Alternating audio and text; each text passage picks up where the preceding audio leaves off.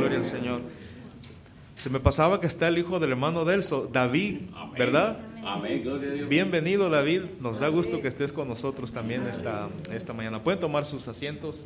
El pastor viene ahora a compartir la palabra del Señor en Nahum capítulo 3 versículos 1 al 19. Nahum 3, 1 al 19.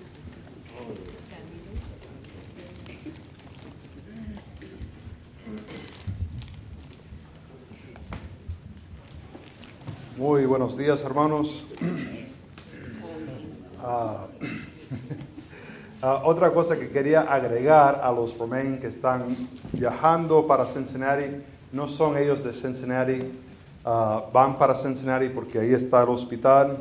Te imaginas yendo a una ciudad donde no tienes casa, no tienes familia, no tienes nada. Entonces, eh, estén orando mucho por ellos. Ayer tuvimos la competencia de Bible Drill eh, que hace la iglesia.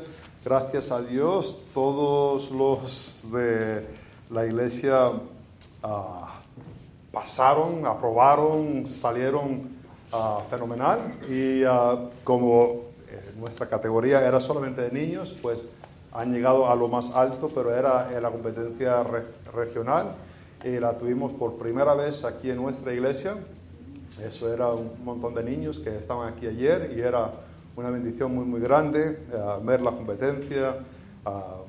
niños hasta de, de, Abilene vinieron para, para competir y uh, pues impresionante lo que han memorizado y la, la, habilidad de buscar. Yo, a mí me cuesta mucho sé dónde están los libros, pero los dedos y todo, no, yo tardo media hora para encontrar el texto ah, y ellos así rapidísimo, madre mía. A veces me daba ganas de, ir y mirar a ver si de verdad tenían la, escritura correcta, pero se, los confieso, se los dejé así, ¿no? Estamos en Nahum, Nahum capítulo 3, y estaremos leyendo del versículo 1 hasta el versículo 19. Si podéis poneros de pie para la lectura de la palabra de Dios. Esta es la palabra del Señor, Nahum capítulo 3, versículo 1. Hay de ti, ciudad ah, sanguinaria, toda llena de mentira, de rampiña, sin apartarte de piaje, chasquido de latido y fragor de ruedas, caballo atropellador y carro ah, que salta, jinete y esto, y resplandor de espada, resplandor de lanza, y multitud de muertos y muertos de cadáveres, cadáveres sin fin. En sus cadáveres tropiezarán. A causa de la multitud de las fornicaciones de la ramera, de hermosa gracia, maestra de hechizos, que seduce a las naciones contra sus fornicaciones y a los pueblos con sus hechizos Heme aquí contra ti, dice Jehová de los ejércitos, y descubriré tus faldas en tu rostro, y mostraré a las naciones tu desnudez, y a los reinos tu vergüenza, y echaré sobre ti inmundicia, y te afrentaré, y te pondré como estiércol. Todos los que te ah, vieren se apartarán de ti, y dirán, Nínive es asolada. ¿Quién se compadecerá de ella? ¿Dónde te buscará consoladores? ¿Eres tú mejor que Tebas, que estabas asentado junto al Nilo, rodeado de aguas, cuyo baluarte era el mar y aguas por muro? Etiopía era su fortaleza, también Egipto y eso sin límite. Put y Libia fueron sus ayudadores. Sin embargo, ella fue llevada en cautiverio. También sus pequeños fueron estrellados en las encrucijadas de todas las calles y sobre sus ah, varones echaron suerte y todos sus grandes fueron aprisionados con grillos. Tú también serás embriagada y serás ah, encerrada y tú también buscarás refugio a causa del enemigo. Todas tus fortalezas serán cual higuera con brevas que si las sacuden caen en la boca del que lo ha de comer. He aquí tu pueblo será como mujeres en medio de ti y las puertas de tu tierra se abrirán de par en par para eh, a tus enemigos. Fuego consumirá sus cerrojos. Provéete de agua para el asidio. Refuerza tus fortalezas. Entra en el lodo, pisa el barro, refuerza el horno. Ahí te consumirá el fuego, te tallará la espada, te devorará como pulgón. Multiplícate como langosta, multiplícate como, la, como el langostón. Multiplícase tus mercaderes más que las estrellas del cielo. La langosta hizo presa y voló. Tus príncipes serán como langostas y tus grandes como nubes de langostas que se sienten en valle de día de frío. Saliendo el sol se van y no se conoce el lugar donde están. Durmieron tus pastores, oh rey de Asiria, reposaron tus valientes. Tu pueblo se derramó por los montes y no hay quien lo junte. No hay medicina para, que, ah, para tu quebradura. Tu herida es incurable. Todos los que oigan tu fama batirán las manos sobre ti, porque sobre quien no ha pasado continuamente tu maldad. Padre Santo, reconocemos que es un texto bastante difícil y necesitamos el Espíritu Santo que pueda iluminar nuestras mentes, que podemos entender que tú eres un Dios justo y santo y no dejas al malvado que se escapa. Padre, te pido que lo podemos aplicar a nuestras vidas, que lo podemos pensar en, el lugar de nuestras familias y, contextualizarlo a nuestra iglesia para tu honra y tu gloria. Ayúdanos a ser hacedores de tu palabra. En el nombre de Cristo lo pido. Amén. Podéis sentaros. Estamos ah, aquí en este texto y durante eh, la temporada de, la iglesia ha habido mucho debate acerca de, en verdad, Dios va a juzgar al malvado, al pecador. Y, el debate se ha enfocado en, dos áreas.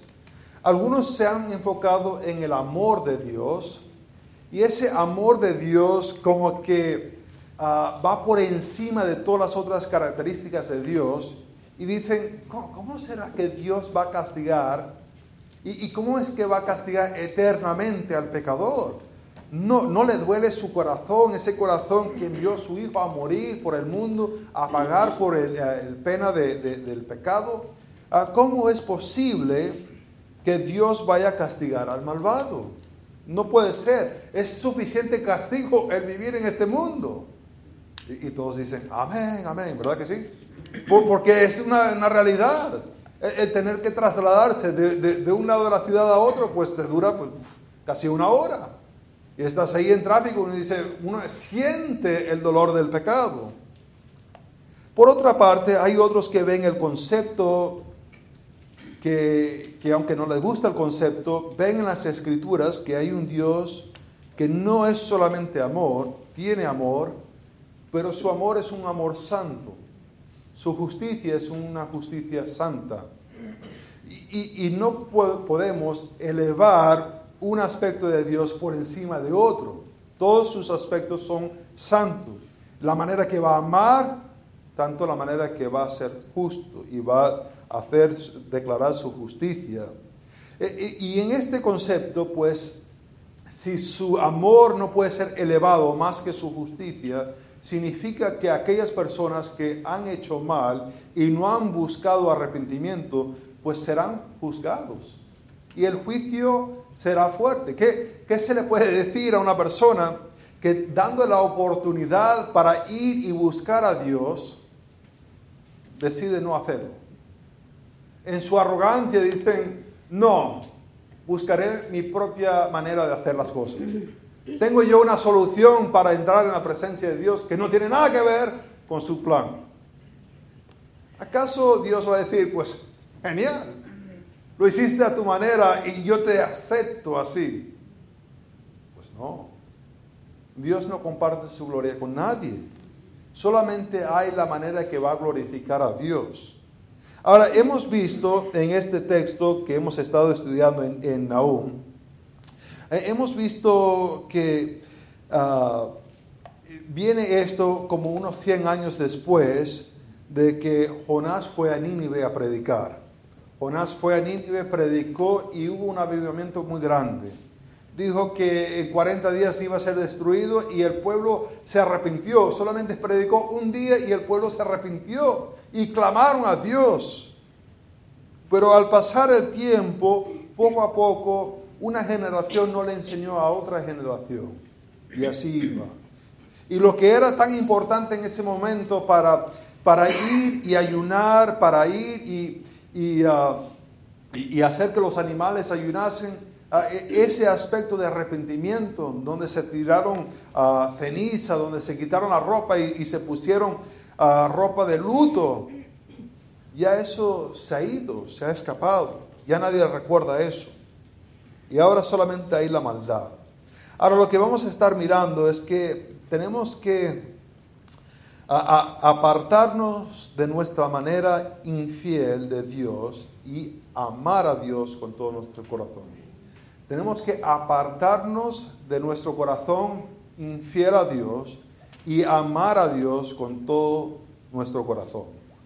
Ah, vemos en Nahum 1, 3, 1 al 7 que hay un amor infiel. Un amor infiel. Empieza con ay, que, es una declaración, una declaración de lloro y de, llanto que usualmente hace el profeta ah, con la visión que, ve. Y la visión que ve es de esta ciudad ah, sanguinaria. E, e, era una ciudad muy, muy violenta. Las personas tenían poder y el poder lo usaban para aprovecharse de las otras personas. Es más, el rey de Nínive, del imperio de Asiria, era tan cruel que y si iba a atacar un sitio y ya estaban muertos las personas, los sacaba de la tumba y los mutilaba aún más. Y, los ponía ahí para, para, que todos pudiesen ver. Así era la maldad de él y, tan violento que usaba su poder solamente para hacer más y más maldad. Ahora, vemos que dice Ah, dice, toda eh, llena de mentira y de rampiña, se apartará de, ah, sin apartarse de pillaje, a chasquido de latido, latigo, látigo, y fragor de ruedas, caballos atropellador, carro que salta, jinetes, y, da esta imagen. Y, la verdad que no, no se sabe muy bien si está refiriendo de la violencia que ellos mismos hacían o si se refiere a lo que dice en capítulo 2 de aquellos soldados que iban a venir y atacar. El texto lo deja un poquito no muy claro. Y creo que la razón por qué no lo deja muy claro es porque da la oportunidad para interpretarlo de ambas maneras. Su violencia, que es así, lo vemos en versículo 1 al 3, esa misma violencia con cual usaron para otras personas, ahora la van a recibir. Y, da esta ambigüedad para entenderlo de ambas maneras. Que ellos atacaban y ahora serán atacados. Y, la razón, ¿por qué? ¿Por qué, esta, ¿Por qué este ataque? Pues ahí está en versículo 4. Dice, a causa de la multitud de las fornicaciones, de la ramera, ah, de hermosa gracia. E, eran infieles, eran infieles y no solamente que eran infieles, pero también ellos ah, eh, practicaban eh, hechizos, andaban eh, involucrados en hechizos. es más, eran tan violentos y, mataban a tantas personas que dice que hay en versículo 3 cadáveres y multitudes de cadáveres, cuerpos sin fin. Cuando pensamos en, muertos, cada cultura tiene su manera para tratar con, con cadáveres, ¿verdad que sí? Con el muerto.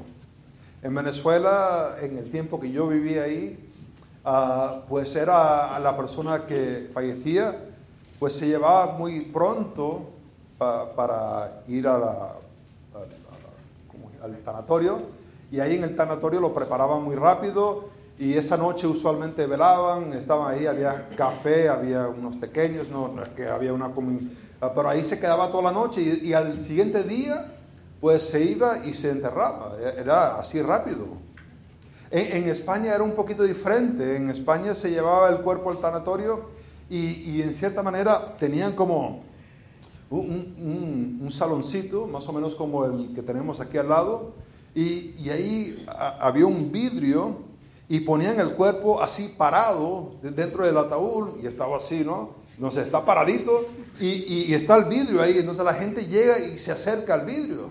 Y, a veces ponen las manos ahí encima y, es, eh, para mí es muy esa imagen de, estar ahí así parado, ah, ¿no? Ah, mejor así acostadito, pero vamos, es lo que yo me acostumbré a mirar. ¿eh? Entonces, eh, la cultura mía me informa y me dice, eso es, eso es un poco extraño, ¿verdad? Aquí en Estados Unidos es un poco más diferente. A veces traen el, el cuerpo a la iglesia. ¿Por qué lo traen a la iglesia? No tengo ni idea por qué lo traen a la iglesia. Pero después lo entierran y ¿qué hacen? Pues se, hacen una comilonga muy grande. Yo no lo entiendo. ¿Cómo se van a poner ellos a, comer después de enterrar al ser querido? Pero es lo que hacen. Tienen un montón de comida ahí y, y, para ellos es la cosa más normal del mundo estar ahí comiendo pollo frito y cuando acaban de enterrar al ser querido. Pero aquí vemos, no hay nadie para preocuparse por ellos.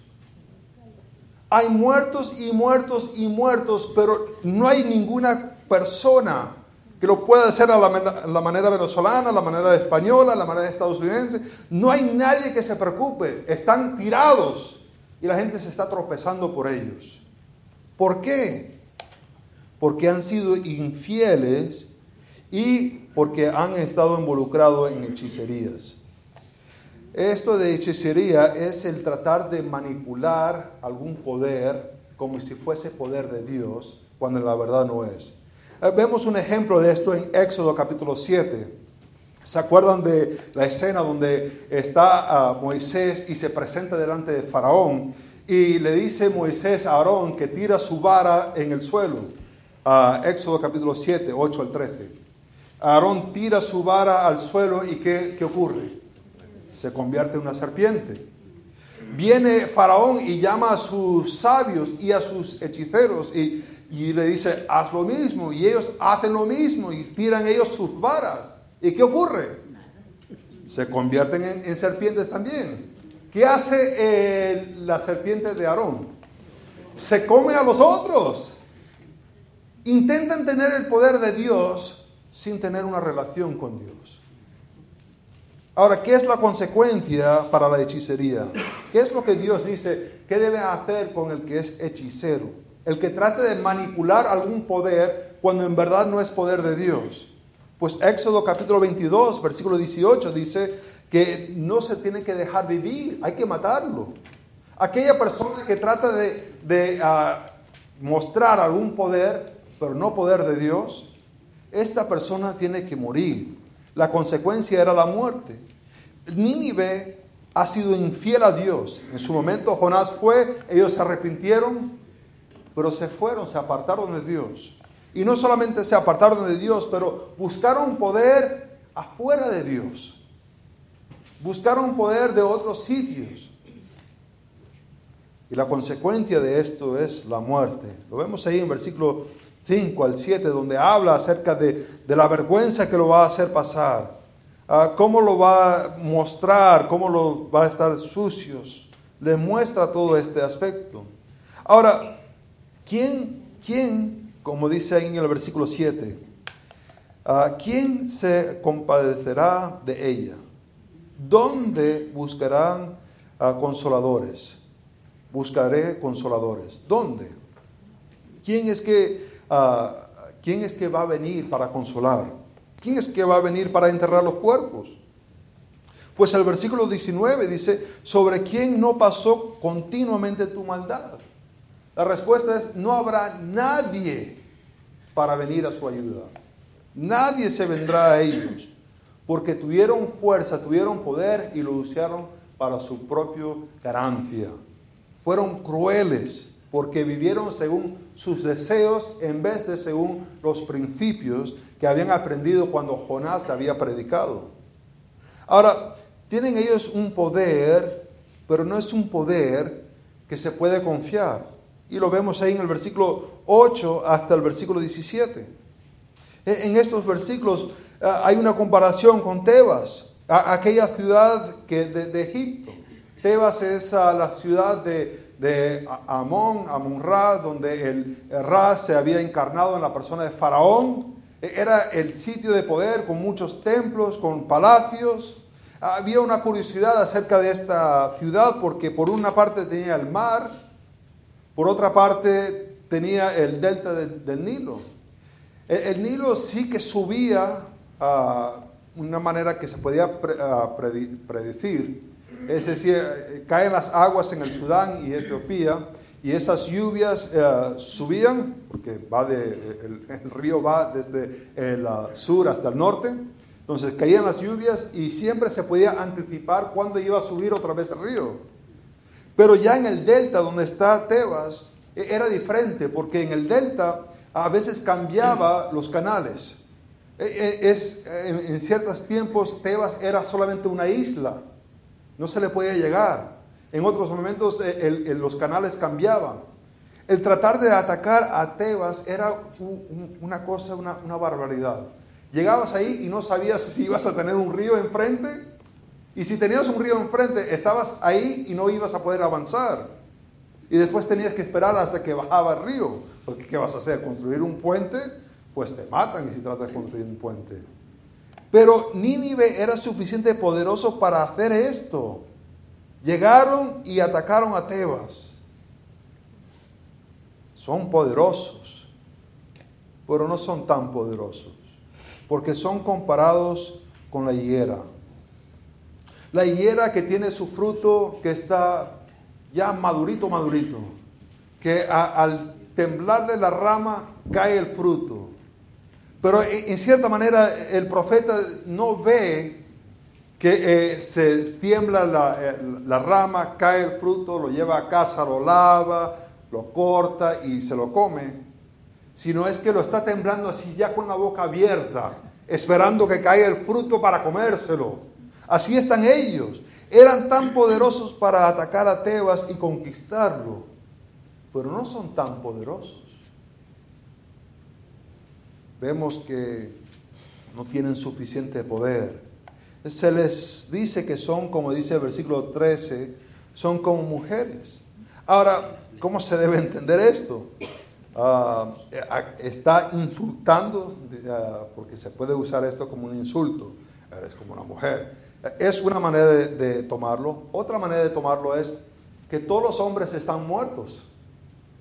Y son como mujeres porque son todas mujeres que han quedado para sobrevivir. Y hay una tercera manera para entenderlo, es que en su ámbito de lo que ellos tenían que hacer, el hombre tenía el rol de, proteger, la mujer tenía el rol de, de tener hijos, el hombre no puede proteger, entonces por tanto se le ha reducido todos como mujeres. ¿Qué pueden hacer? No pueden hacer nada. Son poderosos para atacar a Tebas. Pero ¿quién son ellos para protegerse de un Dios que los quiere atacar? No hay nada que pueden hacer. Ahora, vemos ya los últimos dos versículos que hay líderes, pero son líderes que no valen la pena. No, no, hay, no, no tienen ningún valor en sí mismo. Los llaman los, a tus pastores, aquellas personas que cuidan del pueblo, pero no cuidaron del pueblo, no ayudaron para nada. Y, es, es, más, lo que ah, dejaron pasar es que hay una herida que es incurable. No hay medicina, no hay nada que se le pueda hacer para cambiar su situación. Ellos han dejado que esto ocurriese, que es lamentable. Ahora vemos esto y decimos, madre mía, esto sí es pésimo, esto es, esto no, no, anima para nada. Yo vine para ser animado, para, porque oye, la semana ha sido bastante fuerte y esto ha sido muerte y muerte y cadáveres y, y heridas que no se pueden curar. ¿Para qué todo esto? Creo que vemos algunas aplicaciones y creo que tres por lo menos. Y voy a empezar ah, en, en, el lado opuesto. Entonces, seguimos la cronología de los versículos, ahora vamos a ir en reverso versículos 19, 18 y 19, ah, hay que tener mucho cuidado cómo vas a ser un líder. Tienes que ser muy cuidadoso de, de qué tipo de líder vas a ser. vemos aquí que estos líderes ah, codiciaban poder, codiciaban dinero, codiciaban propiedades. Querían, querían y querían. En su momento Jonás había predicado y ellos se habían arrepentido. Tenían unos valores acerca de Dios, pero esos valores lo ignoraron para seguir sus deseos. Valores por un lado, deseos por el otro lado. Siguieron sus deseos en vez de sus valores. Y eso los lleva a, tener consecuencias, no solamente para ellos como líderes, pero para aquellas personas que los siguen. Siempre hay consecuencia para las personas que tú estás siendo el líder en su vida. ¿Cómo, ¿Qué tipo de líder eres tú? Va a tener consecuencia con las personas que te estás siguiendo. Ah, vemos que ninguno de ellos dice, ¿sabes qué? Me acuerdo de una vez que vino un profeta por aquí y dijo que íbamos a ser, destruidos y, y, nos arrepentimos, llamamos a Dios. No hay ninguno que se acuerda. Y dice, pues a lo mejor no tuvieron tiempo para hacer eso. Pues tomó cuatro meses para tomar la ciudad. Estaban en, Babilonia y los medos afuera de la ciudad, de, los muros. Estuvieron ahí cuatro meses. Antes por fin pudieron ah, derrumbar todo y, y matarlos todos. Cuatro meses. Y ninguno de los líderes dijo, ¿sabes qué? Me acuerdo de un tal Jonás. Nos arrepentimos y había salvación. ¿Qué hicieron? Pues ahí dice en el versículo 14 de cómo hicieron lodo para hacer, ah, ah, para fortalecerse. Hicieron ladrillo, trataron de fortalecer los hornos, pero de nada les sirvió. Buscaron en su propio esfuerzo para protegerse en vez de humillarse delante de Dios. Cuidado como eres un líder. Si eres un líder que va siempre para sus deseos, o eres un líder que busca obedecer los valores que te presentan la palabra de Dios.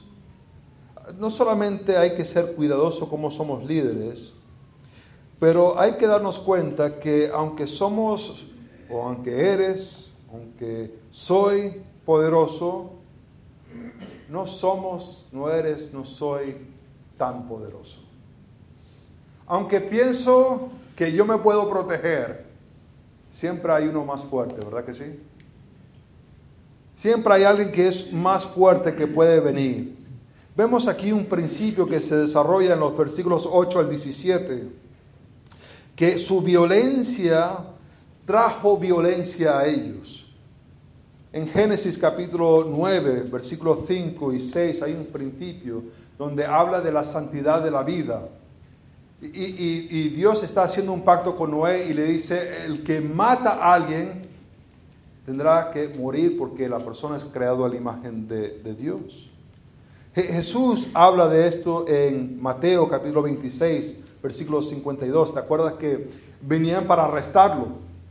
Y, Pedro sacó la espada y, atacó y, le cortó la oreja al siervo del sumo sacerdote.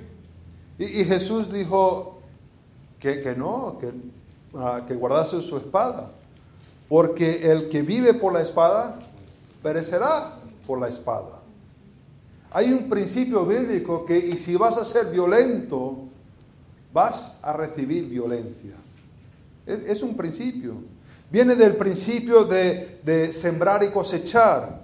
Gálatas capítulo 6, 7 al 10.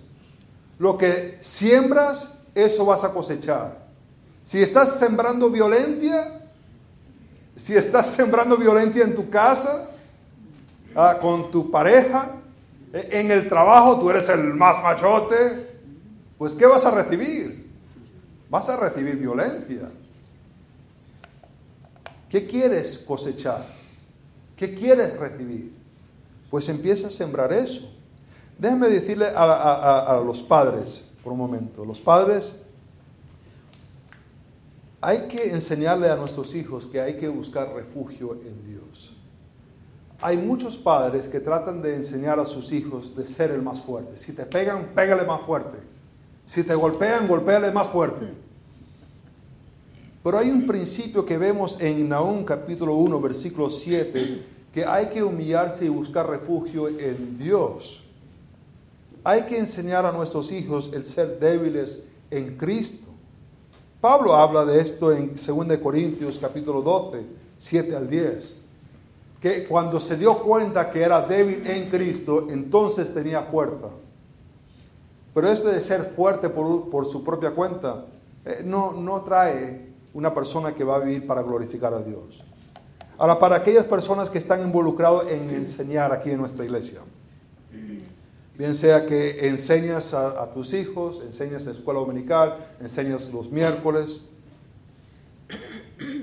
hay que enseñar el ser débil Cristo. E, e, e, es el mensaje principal, nuestra necesidad de Dios. Lo, habla en, en 2 Corintios 12, 7 al 10. Pidió, pidió y pidió que se le quitara el aguijón. Y Dios dijo, no, mi gracia es suficiente. Y ahí se dio cuenta que en su debilidad tenía fuerza y estaba en Cristo. Cristo presenta una manera radical para vivir. ¿Se acuerdan en Mateo capítulo 5? Si se acuerdan, ¿verdad? Porque si no, podemos empezar otra vez en Mateo. Si se acuerdan, ¿verdad? Las bienaventuranzas. del 1 al 8, bienaventurado quién? Los que se pelean, los pacificadores. Habla de toda una lista de personas, el pobre en espíritu, los que están de luto, los que son humildes. Y después dice en capítulo 5, versículo 38 y, hasta el 44, si alguien te pega, pues ofrécele el otro cachete. Si te piden tu camisa, pues dale también tu abrigo. Si tu enemigo quiere algo, pues dáselo. Jesús presenta una manera radical de vivir. No es una manera de orgullo en enaltecerse, sino es en humildad y en ser débil en Cristo.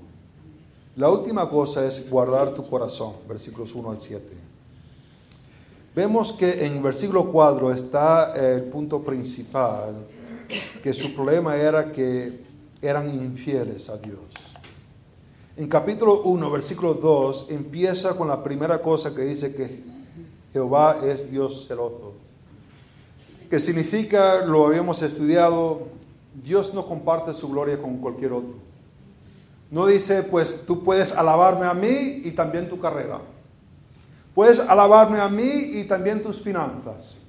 Puedes alabarme a mí y también pone lo que tú quieras. No.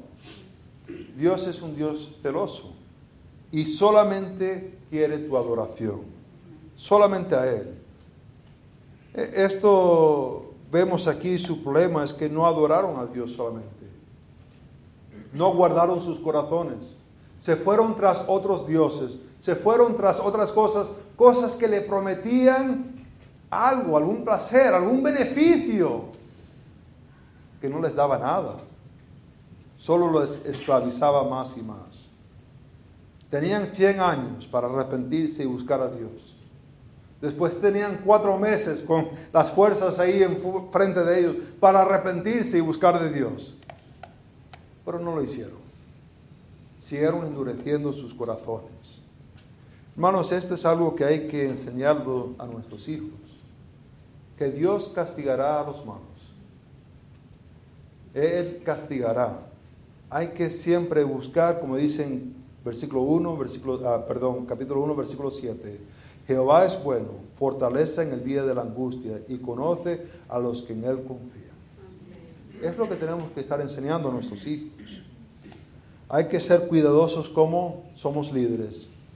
Hay que reconocer que, hay, que somos fuertes en Cristo cuando somos débiles y hay que guardar nuestros corazones. Oremos. Padre Santo, te pido que al leer este capítulo, que recordemos, que reconozcamos que tú eres un Dios que va a juzgar a los malvados. Ahora tenemos tiempo para arrepentirnos, ahora tenemos tiempo para buscarte como refugio. Padre, no sea que vamos a demorar.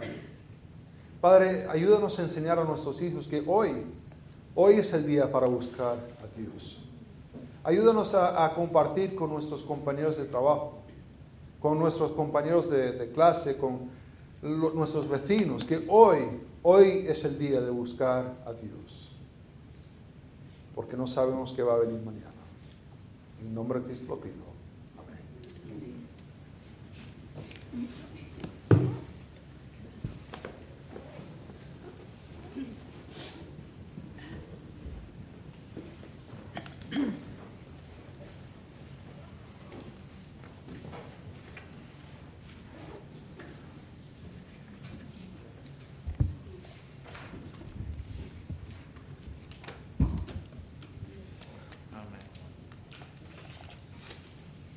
No es que la cultura hoy día nos, nos enseña, ¿verdad? La cultura nos dice...